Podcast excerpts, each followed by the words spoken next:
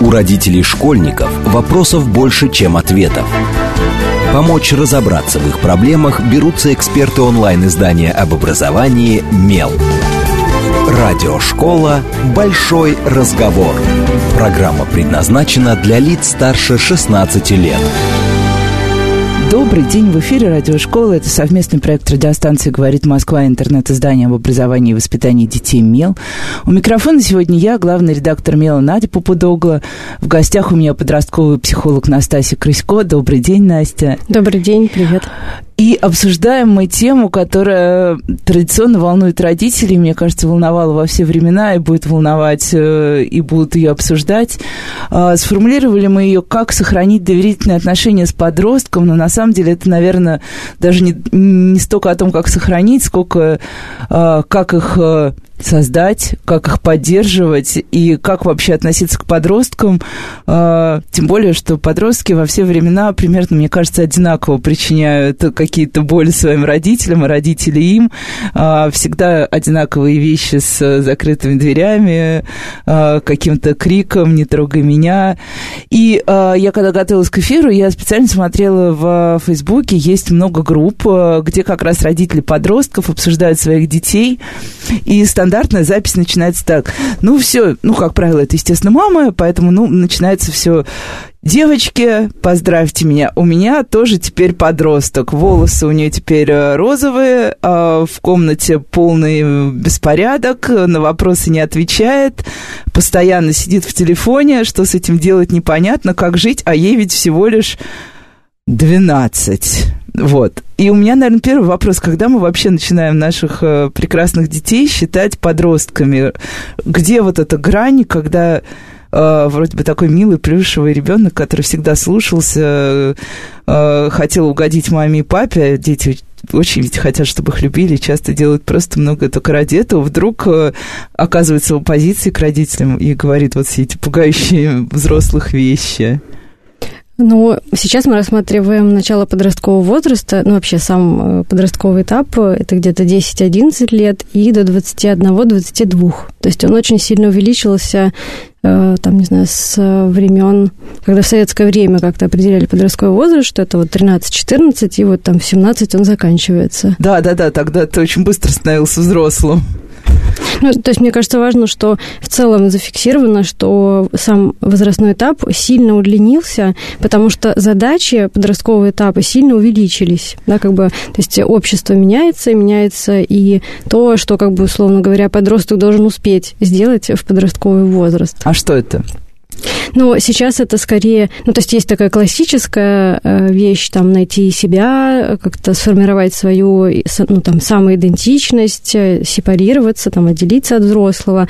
Я думаю, что мы сегодня будем про это говорить. Да, поговорим про сепарацию, обязательно поговорим. Вот, и э, ну, кроме этого, да, как бы важно учитывать, что мы живем во время, когда ну, общество можно назвать транзитным, то есть очень много ценностей меняется, очень много, ну, вернее так, ценности не меняются, меняется форма их э, там реализации того, э, там, не знаю, раньше было, например, ну как, что вот есть школа, потом есть вуз, потом есть работа, и мы на ней работаем долго. И вперед до пенсии. Да, а сейчас как бы скорее, э, ну там, не знаю, требования э, общества и культуры заключается в том, что мы должны довольно быстро учитывать меняющиеся условия и быстро делать там ну, другой выбор, перевыбирать и так далее. То есть, например, э, была э, популярна профессия, ну не знаю, там юриста, и в какой-то момент юристов стало очень много, а, и э, ну, там, взрослые были вынуждены там, как-то переадаптироваться, переучиваться и так далее.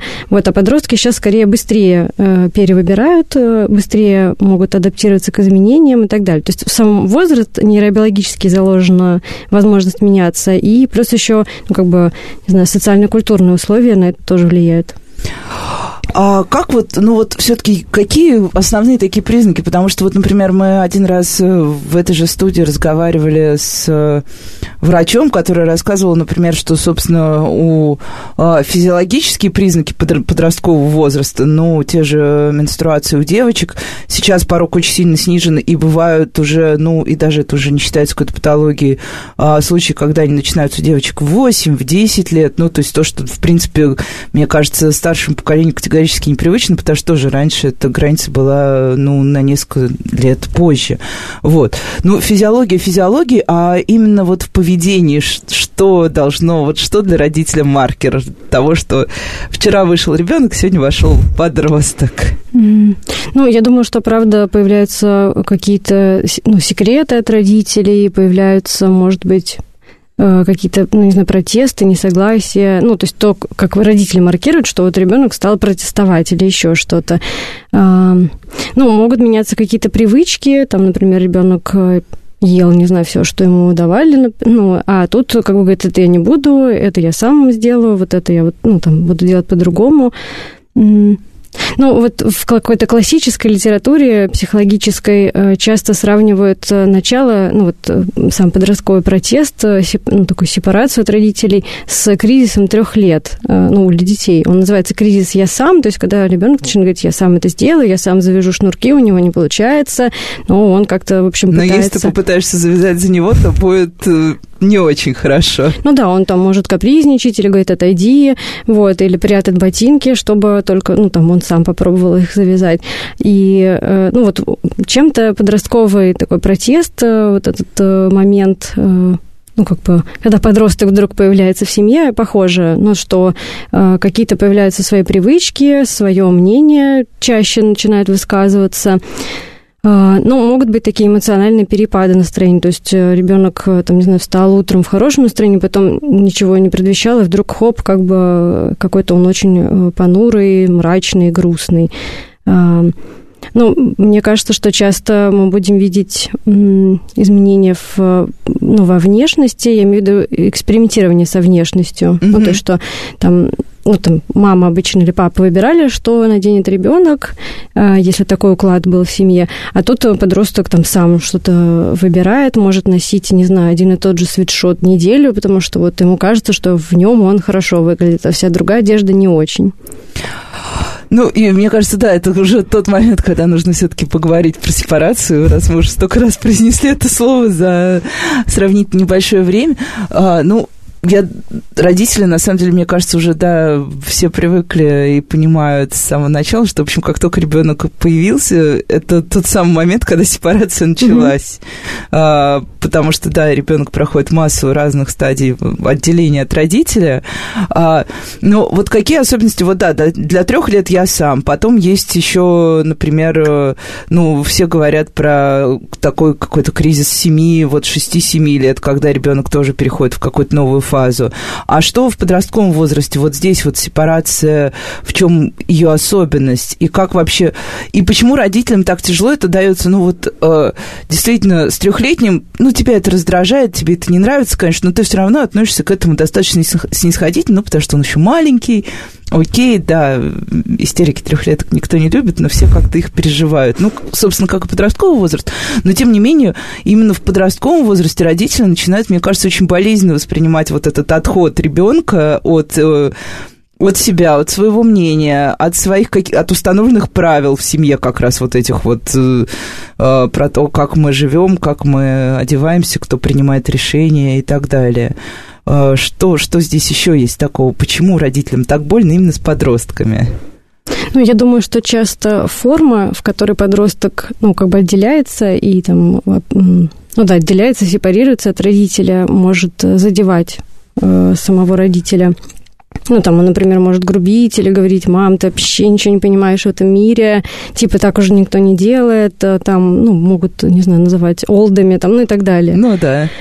А, и ну, я думаю, что вообще, про, если говорить про сепарацию, то да, там, как ребенок родился, вот он уже на физическом уровне отделяется, постепенно-постепенно зона его самостоятельности, ну, да, по идее, должна увеличиваться.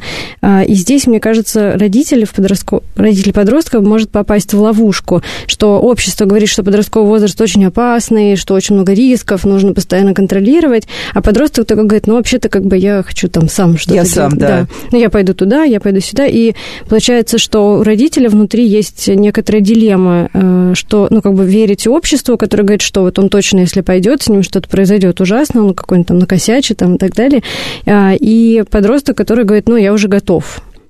Вот, и Мне кажется, что э, тоже про уровни, ну, про виды, наверное, сепарации можно сказать, что она есть на эмоциональном уровне, э, ну, что там, не знаю, ну, подросток не ориентируется на эмоции мамы и не сильно как бы на него влияет, одобрит мама что-то или нет. Вот, и а, вот это может быть такая ну, новинка, которая для родителя может считываться как то, что, ну, например, может запускать самокритику, там, я плохая мама, или, типа, я совсем не важна. И если родитель туда, как бы, э, ну, как сказать, затапливается вот этими мыслями, то, скорее всего, это будет влиять и на поведение, то есть э, будет что-то такое делать, что они будут с подростком конфликтовать. То есть вот э, есть отделение на уровне эмоций, то есть когда в целом хочется, чтобы мама и папа одобряли, но не так это важно. Ага. Потом есть на ценностном уровне, когда ну, у меня появляется свое мнение, там, например, про политику, про экологию, про то, что вообще модно, что не модно, а, как, как нужно жить и так далее. И здесь тоже, да, не э, часто подросток, э, ну, не реагирует на то, что ему говорят родители, считает, что они неправы и так далее. Тоже Тот может... самый подростковый бунт вот этот Да. вот беспощадный для родителя. Да, ну и тут родитель как раз тоже может это считать как то, что, ну, как бы его списали как бы со счетов, э, и что он что-то делает не так. И есть, э, ну, такой функци... ну, наверное, функциональным можно назвать эту сепарацию, ну, когда ребенок, ну, подросток уже может о себе сам позаботиться. Ну, то есть сам, там, не знаю, приготовить еду, э, там, следить за гигиеной, в целом, как бы управлять своим временем. А, И ну, все вот эти подвиды сепарации, мог, если они считываются родителям как то, что ну, родитель допустил какую-то ошибку, с ним что-то не то, то это может влиять на тот вид поведения, который включается у родителя, и влиять на отношения с подростком. Ну и э, раз, да, раз мы сказали второе ключевое слово, мне кажется, помимо сепарации слова отношения, а, мы прям очень часто, вот э, сейчас э, во всех выступлениях э, специалистов мы слышим эту самую фразу. Важно установить с ребенком доверительные отношения.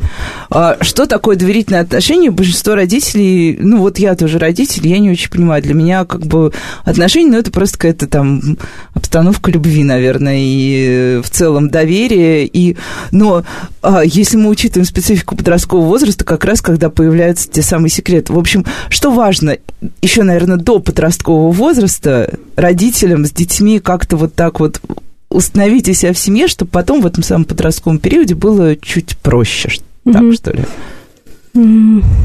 Ну, я думаю, что на самом деле, когда мы говорим, ну, психологи говорят про доверительные отношения, да, как бы или установить доверительный контакт, э, мы все как бы что-то имеем свое в виду, и, может быть, часто даже не знаем, ну, какой-то не знаю, конкретно, что делать, но, на мой взгляд, что до подросткового возраста важно, ну, как-то э, передать ребенку такую идею, что чтобы он, ну, там, что он может э, ну, там, ошибаться, и что мы будем его поддерживать, что он, ну, что родители будут его поддерживать и любить, а, что... Ну, наверное, вот эта вот идея, мне кажется, она такая мейнстримовая, что а, ну, вот есть какие-то плохие поступки, а- но человек при этом не является плохим. Ну, то есть, что отделить э, человека от, От- его поступков. Да, да, да. А, Мне кажется, вот это...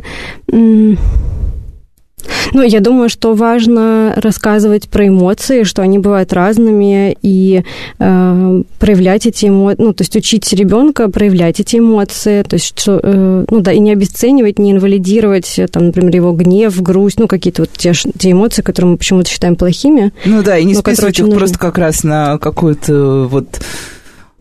Ты не можешь, на самом деле, так э, Да. на нас сердиться. Мы все... Это просто твой подростковый возраст, Мгм. тебе сердится. Мгм. Да, да, ну то есть как бы мне кажется, что э, ну важно получается. Ну, есть такой термин инвалидация, это когда мы как будто бы м, отрицаем приемлемость эмоций ребенка или подростка. Вот мне кажется, что супер важно. э, ну, я могу проиллюстрировать это примером каким-нибудь. Вот ребенок упал с горки, например, ну, ехал, ехал, упал с горки, и он плачет. Тебе Ему- не больно, кричат ну да, и могут говорить там, да ладно, тебе подумаешь, да, как бы, и вот, вот это инвалидация. Или, например, ребенок сидит там в очереди в поликлинике, и э, ему жарко, он снимает куртку, и, там, например, родитель говорит, не надо снимать куртку, ты видишь, все в куртках сидят. То есть здесь как будто бы у ребенка может сформироваться, что он неправильно вообще тестирует реальность, и что есть какие-то правильные эмоции и неправильные. Вот мне кажется, что это то, что можно делать до подросткового возраста, ну и в подростковом возрасте тоже, ну и вообще как всю жизнь, а, и с другими людьми, не только со своими детьми. А, и но я думаю, что какое-то э, такое первичное э, просвещение в области э, секса тоже должно быть скорее до подросткового возраста. Да, и тут, мне кажется, сейчас все вспомнят сериал Sex Education. Да. Главное не пережать и не начать. У нас недавно был очень интересный а, вопрос-ответ как раз подростка.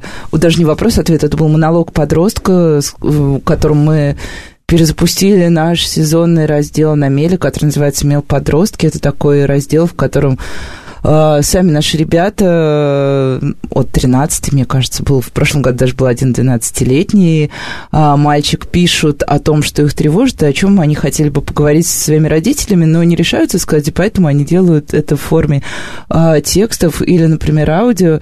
И я не сказала с самого начала, и, наверное, сейчас удачный момент это сказать, что вместе с текстовой составляющей на Меле, с разделом Teens, мы одновременно запускаем подкасты, второй сезон подкастов. Э, это открытый разговор с подростками.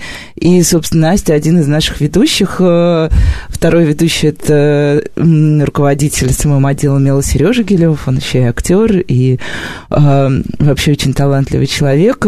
Поэтому вы можете послушать, что говорят сами дети. Для этого достаточно найти наши подкасты, например, в Apple подкастах, Google подкастах, во ВКонтакте, где угодно. В общем, слушайте, что говорят дети. А, ну вот да, а, монолог подростка, который мы открыли в этом году, рубрику, был о том, что мама сделала меня подружкой, раз уж я выросла, и теперь рассказывает мне все, в том числе рассказывает очень много о своих отношениях с мужчинами, и о романтической стороне, и о физиологии, а я не хочу всего этого слышать. И вот это тоже такая поразительная история, мне кажется, что у родителей подростков есть э, а, несколько Э, таких каких-то пограничных форм поведения. Вот есть родители, которые в этот момент очень старательно пытаются стать друзьями. Я твоя подружка, давай, ты мне все говоришь, я тебе все говорю. Вот эта форма поведения, она у нас, я вот очень хорошо запомнила, что еще когда я была подростком, у нас в классе была девочка, у которой была очень молодая, очень красивая мама, и вот именно в подростковом возрасте она, ее мама все время пыталась с нами тусоваться. Она была из тех родителей, которые дают сигаретку и говорят, пойдем покурим за углом, я разрешаю. И с одной стороны, вроде бы все относились к этому окей, ну, удобно. Mm-hmm. А с другой стороны, при ней никакого вот этого за углом комфортного все равно не получалось. Ну, я думаю, что здесь... Э, ну, там много было, мне кажется, исследований, статей про то, что там суперконтроль не работает, и, возможно, как бы мы тогда сразу идем в обратно, да, как бы, ну, такая, если есть шкала, э, суперконтроль и, наоборот, суперсвобода, то, ну, возможно, те, кто э, ну, опираются на идею, что, ну, там, я хочу быть мамой-подружкой, они исходят из того, что если с э, мегаконтролем не получается доверие, то, может быть, ну, такая там, иллюзия контроля через возможно, вот свободу, через да? супер, да, сближение. Но я думаю, что здесь в каждом конкретном случае нужно смотреть, да, там, э, какие есть опасения у мамы, э, почему она так делает. Э, вообще, может быть, она не замечает, что она так делает. То есть она как бы чувствует, что ну, там, с ребенком что-то не так, ну, что он там а, переживает. Вот, да, и и она думает, понять. да, и она говорит, типа, ты знаешь, я могу, ну, там, со мной можно поделиться, я как подруга, да, как угу. бы. Но при этом важно понимать, что у родителя все равно, ну, как бы у него на его, э, ну, у него есть и власть, да, больше власти и больше ответственности. Вот. И здесь, мне кажется, важно, ну, постепенно, постепенно, постепенно, да, как бы с, э, не знаю, взрослением э, подростка, что вот эта власть и ответственность разделяется. Вот. То есть если у подростка власть, ну, то есть в ситуации, когда мама подружка или папа друг, э, получается, что власти больше у подростка, а ответственности у родителя, и это как бы, ну, нечестно, несправедливо. И получается, что подросток будет, ну, ну, скажем так, родители часто говорят, выходить из берегов, а нести ответственность за это будет родитель. Ну, то есть, например, ему будут приходить какие-нибудь административные штрафы про то, что подросток, там, не знаю, выпил на площадке или еще что-то. Появился в ненадлежащее время и так далее. А, слушай, а вот Теперь про друзей. Все тоже знают, это тоже сто раз уже проговорили, что там одна из особенностей подросткового возраста, что мнение друзей, компаний, каких-то вот других авторитетов становится таким, становится доминирующим. А, Ребенок часто противопоставляет это, этот авторитет авторитету родителей. Да, это понятно, но современные родители жалуются, что, например, если раньше они хоть как-то представляли себе э, сферу дружеских отношений своего ребенка, то сейчас, ну, из-за того, что как бы в чате ты не увидишь, кто там, что там, и уровень тревожности родителей повышается, и начинаются вот эти моменты, когда пока твой ребенок спит, ты берешь его телефон и где-то тихо, быстренько пролистываешь все, все эти чаты. Э, про этическую сторону дела здесь, мне кажется, можно не говорить, но что делать, да, с тревожностью по поводу компании, которая сейчас становится, да, вот такой вот немножко особенной из-за того, что изменилась сама коммуникация. Ну, я думаю, что э, там про уличную компанию, что про интернет-компанию важно, тут как раз вот важно вот эти доверительный диалог. ну, как бы просто поспрашивать ребенка, ну, подростка, э, ну, с кем он дружит, э, что они делают и так далее. То есть подросток все равно что-то не расскажет, скорее всего, либо потому что ему будет стрёмно это рассказать, он будет думать, например, что его будут осуждать или обесценивать, а, либо потому что ему не придет в голову, что вообще мама может там или папу волновать, ну вот там, не знаю, что мы там э, обсуждали, как там, не знаю, подкатить кому-нибудь там, ну и так далее. Ну, я, кстати, думаю, что вот если э, был вот период уличных компаний, потом было больше про интернет-компаний, то сейчас какой-то, похоже, есть микс. Ну, то есть все равно подростки не все время общаются онлайн, у них все равно есть какие-то, ну, у них есть, как сказать, очные компании, с которыми они встречаются. Ну, я, я не знаю, мне кажется, что то, что похоже работает, это если родитель э, говорит э, про то, что э, объясняет, почему ему важно знать, с кем общается его ребенок. Mm-hmm. Да, он, то есть он рассказывает про то, что, ну, я про тебя беспокоюсь, и мне важно, э, ну, там, знать, э, кто твои друзья, мне важно знать, какой ты человек, да, ну, какое-то такое. Может быть, ну, я знаю, что некоторые подростки знакомят родителей со своими друзьями, то есть они договариваются при, пригласить в гости. И также знаю, что иногда подросток сам хочет познакомить родителей, например, со своей э, там, второй половинкой или с друзьями, а родители говорят, нет, нет, не надо нам гостей и так далее. И вот я думаю, что здесь, ну, здесь задача родителя скорее поддержать эту инициативу, потому что подросток может обжечься вот этот отказ, да, как бы что, ну, не надо к нам друзей приводить там и так далее. Ну и начать Неизвестно, скрывать. что там за друзья. Ну, то есть я думаю, что... И хочется, и колется. Ну да. Ну, то есть я думаю, что если э, что если не хочется приглашать их домой, то, может быть, можно, там, не знаю, в кафе какое-то около дома сходить, или просто выйти там в, в подъезд, познакомиться и уйти. Ну, то есть даже если ты однажды взял и начал копаться в телефоне ребенка, э, лучше одернуть себя и задать ему как раз тот самый вопрос, с кем ты сейчас э, дружишь, тусуешься, э, гуляешь и так далее. Mm-hmm. Но а, есть такая история про то, что э, родители плюс ко всему еще очень болезненно относятся как раз и к первой подростковой любви, и это такая огромная тема. Вот как реагировать на то, что все, раз и влюбился? и mm-hmm. видно, что влюбился, и ничего не рассказывает, и ходит весь такой. Mm-hmm. Ну, я думаю... Можно что... тоже спрашивать? Mm-hmm. Ну да, я думаю, что да, скорее... Но здесь зависит, наверное, вот э, от того, от вариант А. Подросток сам сказал, что он влюбился. И здесь тогда ну, такой э, гайд, что не нужно делать, не нужно обесценивать, не нужно говорить, да у тебя будет там 100-500 этих влюбленностей, это не влюбленность, какая может быть влюбленность в подростковом возрасте и так Лучше далее. Лучше дай. Ну да, то есть как бы скорее э, важно ну, не инвалидировать чувство влюбленности. А, вот, вариант Б, вам кажется, что ребенок влюбился, или там, например, вы случайно видели, что он кому-то сердечки отправляет, или там специально посмотрели. Вот, ну тут можно тоже сказать, что там я вижу, что ты поменялся, мне кажется, ты влюбился. Ну, там, если что, э, если тебе нужно будет с кем-то разделить это, то ты можешь поговорить со мной. Ну и сейчас мы прервемся на короткие новости и сразу вернемся в студию и продолжим наш разговор про подростков и любовь. С вами Радиошкола, не, вы, не отключайтесь. У родителей школьников вопросов больше, чем ответов. Помочь разобраться в их проблемах берутся эксперты онлайн-издания об образовании «Мел». Радиошкола «Большой разговор». Добрый день, в эфире снова радиошкола. Это совместный проект радиостанции «Говорит Москва», интернет-издание об образовании и воспитании детей «Мел». У микрофона сегодня снова я, Надя Попудогла, главный редактор «Мела». В гостях у меня подростковый психолог Настасья Крысько. Добрый день еще раз, Настя. Привет еще раз. А, и обсуждаем мы сегодня подростков, а, как родителям выжить с подростком, наверное, как подростку выжить с родителями. Но вдруг нас слушают подростки, мне кажется, им тоже иногда полезно было бы послушать слушать о родительских тревогах и опасениях, хотя, я думаю, они и так все прекрасно представляют. И мы начали говорить э, про а, а, первую любовь, замечательно, на самом деле, первая любовь, мне кажется, случается у всех еще в детском саду, ну, у большинства, по крайней мере, если наблю... вот то, что я наблюдала совсем недавно на своем ребенке, они прошли какой-то очень забавный этап где-то в 6-7 лет, когда все друг в друга повлюблялись, запланировали долгую и счастливую жизнь, сейчас уже, правда, как-то немножко опять охладели, но понятно, что подростковая влюбленность и подростковая любовь это уже совсем другая ситу... mm-hmm. ситуация, это не шутки, ну, вернее, нет, маленькие дети тоже ни в коем случае не шутят, и мне кажется, они свято верят, что у них все так и будет, как они придумали в 5-6 лет.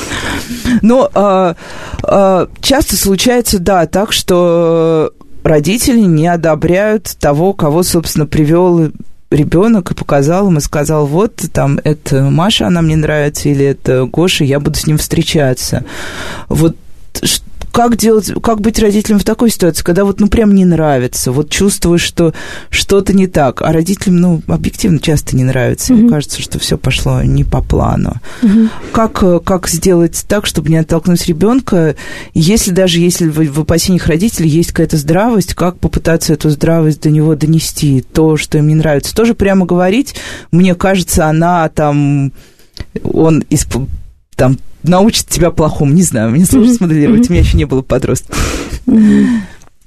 Ну да, я думаю, что на самом деле там э, основной хэштег э, доверительных отношений э, подростка и родителей – это общение, ну, общаться и договариваться или передоговариваться, потому что если там с малышами можно им сказать, вот сегодня будешь есть вот это там, или идем туда, или типа нет, ты будешь делать вот это, ну и как бы малыши могут быстро там отойти от идеи, что там хотелось или не хотелось, то с, ну, с подростком так не пройдет. Ну, я думаю, что если не понравилась вторая половинка, там, э, молодой человек или девушка, э, то, мне кажется, важно дать себе время немножечко ну, найти равновесие и осмыслить, да, там, прорефлексировать, э, чем не понравилось, какие есть опасения, они обоснованы или это ваши, ну, там, тревоги. То есть, например, э, действительно, молодой человек сказал, что вот он там пьет алкоголь там два раза в неделю, это вот факт, да, как бы, и тогда мы можем говорить, например, с подростком про то, что э, вот там на этой встрече он про это сказал, и я опасаюсь, что ты тоже начнешь пить два раза в неделю, и, ну, там, дальше как бы такой, такая речь про то, почему мы опасаемся, и про такую безопасность. А если нам кажется, просто вот там по внешнему виду показалось, что человек может употреблять алкоголь, а, то ну, это скорее не подтверждено фактами, и тогда мы можем говорить, а, ну, с подростком про какие-то наши беспокойства, и здесь, я думаю, ну, такое как бы... То есть больше про себя, чем про другого человека. Да, да. Ну, то есть у нас нету каких-то фактов, да, как бы подтверждений, что вот он такой. То есть это наши какие-то э, догадки, наши, э, ну да, наши догадки, наши беспокойства. Я думаю, что здесь можно использовать форму «я-сообщение». Мне кажется, про нее много написано, но я немножко расскажу, да, как бы это то, э, та форма, которую я учу родителей и подростков. Я-сообщение – это ну, такая конструкция определенной формы, а, где начинается э, все, ну, например, когда ты, э, потом идет описание ситуации, потом идет следующая, да, как бы часть предложения «я испытываю там и дальше чувство, беспокойство, пожалуйста», и дальше идет просьба. Ну, то есть, например, когда ты э, кричишь на меня, э, я испытываю злость, не хочу с тобой продолжать разговаривать, и хочу там, не знаю, забрать у тебя телефон, пожалуйста, давай начнем говорить спокойно. И важно, что, ну, как бы я рекомендую и подросткам, и родителям э, применять эту форму. Сначала она может казаться такой, как будто мы как роботы Надуманной, да, немножко. Да. Но постепенно, да, как бы, ну, привычке нужно время, чтобы войти, и вы потом как бы под себя, под свою семью, как, э, ну, что ли, сделаете эту форму более удобной и понятной. Здесь скорее, мне кажется, важной компонент, что, ну, важных три компонента, что мы рассказываем факт, да, там, описание ситуации, потом, что с нами происходит, а потом конкретную просьбу какую-то э, ну, то есть конкретное решение. Но ну, опять же проговариваем какие-то свои важные эмоции, потому mm-hmm. что очень часто родители же стараются не проговаривать эмоции, потому что, ну, известно, что ты не должен никогда не злиться, не кричать, mm-hmm. но в итоге ты все равно злишься и кричишь, потому что все нормальные люди, а ребенок э, совершенно не понимает, почему это случилось, mm-hmm. и что за этим последует, mm-hmm. и как впредь этого избежать. А, ну и такая распространенная очень в СМИ ситуация, а, когда приходят какие-то плохие новости о том, что случилось с подростком, а, всегда начинается такое, ну вот я часто читаю комментарии к разным новостям, и если вот новость такого формата, то обычно комментаторы так очень зло пишут, что это за семья, что они не заметили, что он там не ест, что он на грани отчаяния, что э, оказывается, например, ну вот в ситуации с самоповреждениями, ну как родитель мог месяц не замечать, что ребенок, условно говоря, режет себе там кожу на ногах? Mm-hmm. Что, что это за родитель? При том, что оказывается часто, что это не какие-то родители, которые не обращали внимания на ребенка, а самые обычные, достаточно хорошие родители, как большинство в мире. Вот как, э, на самом деле, действительно, как можно понять, что если вдруг у подростка какая-то сложная ситуация, если вот ты плюс ко всему и так видишь все проявления подросткового возраста, что здесь какие-то, есть ли какие-то критические маркерные вещи для взрослых? Mm-hmm. Ну, я согласна с тем, что... Я сейчас немножко откликнусь. Я согласна с тем, что, э, правда, много есть... Э, вот есть victim блейминг, а мне кажется, есть родительский блейминг, да, то есть что, ну, когда как будто бы родитель что-то не заметил, виноват в том, что произошло и так далее. Я думаю, что здесь э, супер важно э, понимать, что есть какие-то вещи, которые подросток будет скрывать, какие-то вещи, которые мы будем не знать и так далее, и скорее не предаваться вине, потому что искать виноватого вообще не помогающая стратегия, не подростку, ни родителю. То есть это, наоборот, образует некоторую пропасть, э, ну, там, э, стыд и вина, это такие, ну, стыд скорее будет отдалять. Это такое, то, что заставляет нас прятаться, скрываться, ну, вот, и отношения, как бы, э, ну, что ли, не знаю, могут трещать по швам. Э, на что обратить внимание? Ну, на, э, скорее всего, на изменение поведения. То есть, например, подросток стал часто грустным, мрачным, ну, я думаю, что так как большинство, э, большее количество времени подросток проводит в школе... А, да, родители же, по сути, угу. не видят, особенно... Ну, если мы говорим о тех же одиннадцатиклассниках, они утром в школе, вечером они готовятся к ЕГЭ, угу. а после этого они точно так же, как родители, хотят отдохнуть, поэтому все садятся в своем углу со своим телефоном, угу и, а потом сон, и все по новой. Ну, то есть изменение оценок может говорить, то есть обычно мы реагируем на изменение оценок как то, что там, ну-ка, соберись исправляй их. А возможно, да, как бы, что изменение оценок говорит нам о том, что, ну, с, э, ну подростку тяжело, что, может быть, у него есть какой-то, какая-то психологическая или эмоциональная трудность, или, ну, что-то, про что-то он переживает. То есть изменение оценок, э, изменение в настроении, то есть в большей там, части времени, когда когда вы его увидите, а, он ну, грустный или какой-то мрачный, а, ну, такое ощущение изоляции, ну, вы будете чувствовать, что он как будто от вас изолируется, ну, не выходит э, на контакт, не общается, там, тоже перестал общаться с друзьями. А, изменение сна, как в сторону того, что подросток не может уснуть, так и в сторону того, что подросток все время спит. То есть это может говорить о том, что он устал, или то, что он в тревоге, а может говорить о том, что ну, на это важно обратить внимание. Изменения в питании – Например, подросток, ну, чаще всего мы заметим, наверное, либо повышение аппетита, то есть подросток стал очень много есть, это для него необычно, а, да, как бы, и, ну, здесь как бы скорее наша задача не критиковать его, потому что это риск, э, там, не знаю, э, развития у него, повышения у него самокритики, недовольства внешностью и так далее, вот, а, так и если мы видим, что он голодает э, или вообще мало ест, или, например, говорит нам все время ну, я уже поел, я уже поела и так далее. А где поел непонятно и когда да, тоже. Да. Ну, то есть в целом, мне кажется, по питанию э, подросткового возраста в такой группе риска, потому что действительно они постоянно где-то находятся не дома, еду с собой они не очень любят носить, а в школьной столовой чаще всего им не нравится еда. Вот, и поэтому, ну, здесь важно, может быть, подросткам, ну, это можно и до подросткового возраста обсуждать, и в подростковый возраст, как сделать так, чтобы э, он там ел ту еду, которая ему нравится, чтобы ему хватало, вот, потому что чаще всего, э, там, не знаю, подросток в школе, ну, то, то есть, например, э, старшие классы э, примерно по такому сценарию существуют. Они проснулись, понимают, что проспали, они не завтракают, бегут в школу. В школе они не едят, потому что им не нравится. Ну, либо едят какой-то джанк, типа чипсов из автомата, вот. Но если они поели чипсы, это в целом хорошо, то есть, как бы они ага, о себе позаботились. Чипсы, чип, да. оправдали чипсы, наконец Да. Вот, ну, то есть, если они что-то поели, ага. это важно, да, как бы они могут вообще ничего не поесть, есть, либо у них нет денег, либо э, там им не нравится та, ну, та еда, там, которая есть в школе, там, в столовой или там рядом в продуктовом магазине или еще где-то. А, ну, еще у них может быть диетическая идея, да, и это тоже то, что требует э, внимания. То есть, если подросток стал соблюдать какие-то диеты и так далее. Вот. Ну, то есть, потом он приходит домой, ну, так бывает, что он, например, сразу из школы едет, идет гулять, потом на курсы, и тут, соответственно, он, получается, может поесть только вечером, когда приходит.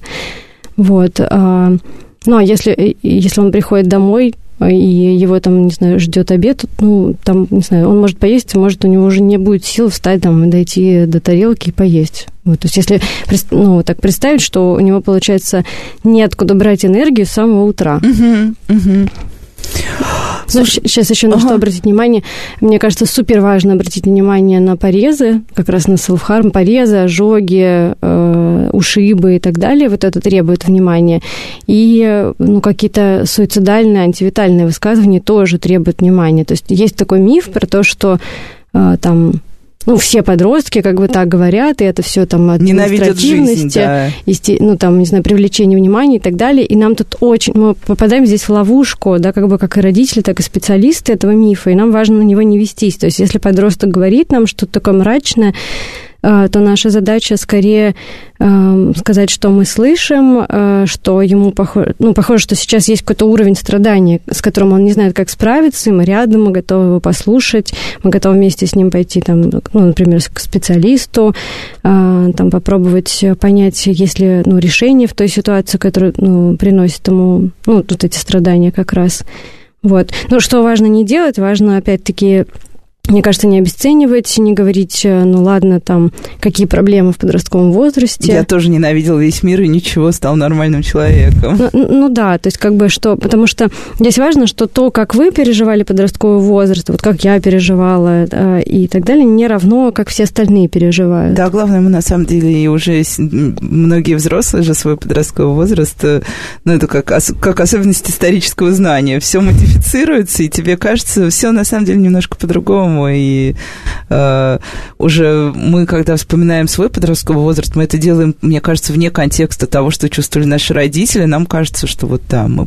Ну, хотя вот я, например, наверное, только э, став старше, начала понимать, что я была не самым приятным подростком, хотя в подростковом возрасте, ну, с, с точки зрения своей мамы, э, хотя в подростковом возрасте мне казалось, что я просто идеальный ребенок, и что моя мама парится? Ну, вообще непонятно, вообще не... А, про расстройство пищевого поведения тоже очень интересные, э, есть интересные факты, что сейчас э, расстройством пищевого поведения подвержены тоже дети намного младше. Но это в первую очередь девочки. А, и э, на самом деле вот мне интересно, наверное, твое мнение такое, тут уже даже не столько психология, сколько это философия наблюдения за жизнью. Мы очень много говорим о том, что стандарты красоты поменялись, что наши дети намного свободнее нас, никто уже не носит корсеты, ура, ура. Но на самом деле я вот когда один раз ради интереса смотрела ВКонтакте все вот эти миллионы детских групп про красоту, похудение, а, все эти супер-челленджи «Похудей за 30 дней» вместе с Машей, mm-hmm. и сколько там участников, и как они воодушевленно пишут. Вот э, если ребенок э, да, если ребенок, например, худеет и худеет осознанно, так последовательно, то как здесь быть родителю? Я просто тоже какой-то вечер воспоминаний, утро воспоминаний. Э, просто у, у нас в классе была девочка, как раз, которая в 10 классе начала худеть, и все смеялись, смеялись, а закончилось все клиникой неврозов, капельницей и тем, что человек ростом больше метра семидесяти весил, по-моему, 28, что ли, килограмм. Mm-hmm. Ну, и, ну вот все смеялись, никто не заметил, человек худеет делал, ему казалось, что он недостаточно...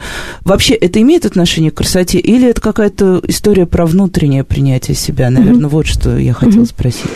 Ну, мне кажется, важно, что расстройство пищевого поведения – это э, психическое заболевание, где мы учитываем э, биологические, психологические и социальные факторы. И вот в расстройствах пищевого поведения вклад э, там, био, ну, нейробиологии, генетики до 80%. Ого. Вот. Но при этом нам также важно, да, как бы, что э, то, например, как в семье и в ближайшем окружении относится к внешности, будет влиять, и, конечно же, в СМИ э, тоже. То есть э, мне кажется, что, например, бодипозитивное движение, оно как бы дает отпор вот этому, как бы, не знаю, идее худобы и так далее, но пока еще недостаточно, да, как бы проделано. Да, но при этом вот ты заходишь в ТикТок, например, угу. если в ТикТоке посмотреть сегмент вот этих вот э, детей 12-14 лет, ты видишь, что у них там свой уже определенный, ну, даже вот то, что фильтрами дети пытаются вытянуть, там угу. есть свой стандарт красоты, там есть губы, вот разлет ресниц и все остальное. То есть тут мы живем в таком мире, где очень много разных сигналов, и э, то, что мы очень здорово, да, в последнее время проговариваем, что мы, к счастью, можем наконец стать разными и угу. все быть красивыми, э, оно все равно так или иначе формируется. То есть очень много таких гейткиперов красоты, которые рассказывают о внешности. Угу. Ну, я думаю, что ну, здесь тоже до подросткового возраста можно говорить про, там, про внешность, про принятие себя, про доброе отношение к себе, про, ну, про то, что люди разные, ну, там, не знаю, про относительность красоты. А, ну, если говорить про расстройство пищевого поведения, то ну, здесь, правда, нужна помощь специалистов. То есть, если, например, ваш ребенок сидит э, на диетах э, или, например, э, ну, отказывается от какого-то большого количества еды, если, например, вы заметили, что он пропускает приемы пищи или как будто бы не ест дома, ну, то есть вы ни разу там за неделю или за две не видели, что он ага, вообще ест, ага. что ребенок рассматривает себя в зеркале, начал носить какую-то такую одежду, скрывающую фигуру, плачет все время, ну, там, плачет и говорит, что он не может пойти в, с, таки, с таким лицом или еще что-то. А если, например, после каждого приема пищи ребенок идет в ванную комнату, то тоже это, ну, на это стоит обратить внимание. Ну, то есть при расстройстве пищевого поведения мы говорим о командной такой психотерапевтической работе, то есть там, правда, нужна команда специалистов, и, ну, там, сначала там это диагностика, конечно. То есть нужно не стесняться вести ребенка и пытаться понять, что происходит. Да. да. А, и вот очень хорошо сказала про я не знаю даже, как это называется, шейминг родителей, блейминг родителей. Ну, parent blaming. Да, parent blaming, отлично. На эту тему, да, наверное, надо проводить отдельный эфир, но так или иначе я спрошу, потому что сейчас вот мы часто это обсуждаем с, со специалистами из Высшей школы экономики, они анализируют это уже как такое феноменальное явление, городские осознанные родители, вот эти суперответственные, а, у которых большой и а, бэкграунд и прочитанного, и то, что они специально узнали, и более того, родители даже ходят на специальные курсы. Вот, например, мы в Инлиберти в прошлом году проводили курс для родителей подростков, как раз вместе с Высшей школой экономики, и меня поразило, что в аудитории была одна слушательница, у которой ребенку три года. И она совершенно осознанно она приходила по вечерам после работы и еще слушала, потому что она хотела избежать ошибок, которые потом навсегда вот про родительские ошибки. Э, став хорошими родителями, мы стали в то же время очень тревожными родителями и очень боимся, ну, вот я очень тоже очень боюсь сделать ошибку. Мне кажется, что я травмирую. Все, а травма, я уже запомнила, что травма это навсегда, и что mm. сейчас я сломаю жизнь одним неверным движением. Это очень тяжелая ноша, на самом деле, для родителей. Но если ты действительно э, совершаешь какую-то ошибку, особенно вот в отношениях с подростком, как, как попытаться исправить, как попытаться вытащить вот mm-hmm. эту, э, вытащить отношения на прежние какие-то круги хорошие, нормальные? Ну, я думаю, что здесь...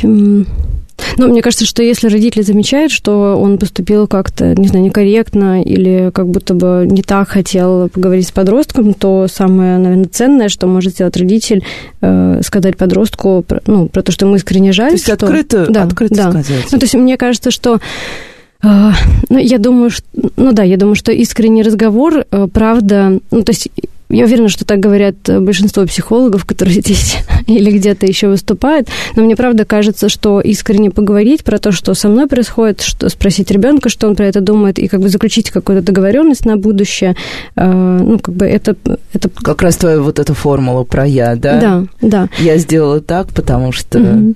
Ну, я еще думаю, что, э, там, если говорить про профилактику, ну, то есть, когда мы можем совершить ошибку? Ну, когда мы, например, в суперэмоциональном состоянии начинаем конфликтовать и вообще хотели поговорить с ребенком про то, как провести выходные, а тут замечаем себя в том, что мы припоминаем ему, там, не знаю, ошибки прошлого, что он вообще не так выглядит, еще что-то.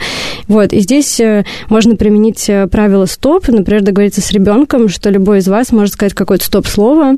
Я, я рекомендую обычно придумать какое-то необычное слово, типа там пицца, мартышка, там, микрофон, там, что-то, да, как бы, что наше внимание отвлечет от рутинного хода э, конфликта. И вот правило стоп неважно, кто сказал, родитель или подросток, если оно сказано, то мы на 5-10 минут расходимся, и здесь важно именно разойтись, то есть из комнаты мы не продолжаем вести диалог, то есть мы разошлись. Не перекрикиваемся да. через стену, я, я еще тебе кое-что хотела да, сказать. Да, да, то есть вот правило стоп означает, да, и требует некоторой такой силы, силы воли, а, поведенческого, такого поведенческого Причем контроля. от всех участников. Да, да, вот, и мы расходимся, и дальше даем время, да, эмоциям, э, ну, интенсивности эмоций снизится, и включается тогда уже более рациональный тип, способ обработки там, информации, и мы можем возвращаться уже и обсуждать.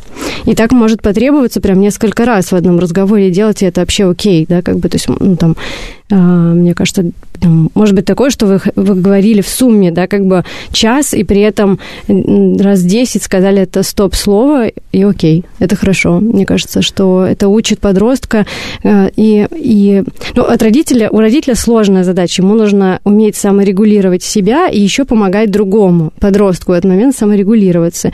И мне кажется, что здесь э, правило стоп будет помогать. Ну и правило кислородной маски, я думаю, тоже, наверное, распространенное э, правило, которое сейчас есть в интернете, что э, перед любым каким-то важным э, разговором с подростком или когда произошел какой-то косяк со стороны подростка, ну, в, в самолете нам говорят, сначала наденьте маску на себя, а потом на ребенка.